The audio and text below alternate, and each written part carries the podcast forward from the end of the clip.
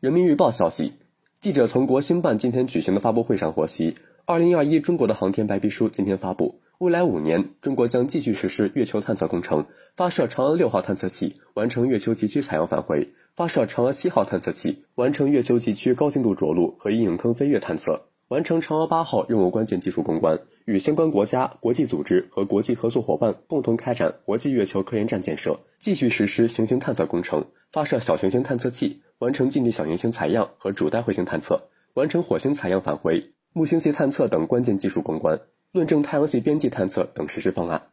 感谢收听羊城晚报广东头条，我是主播张世杰。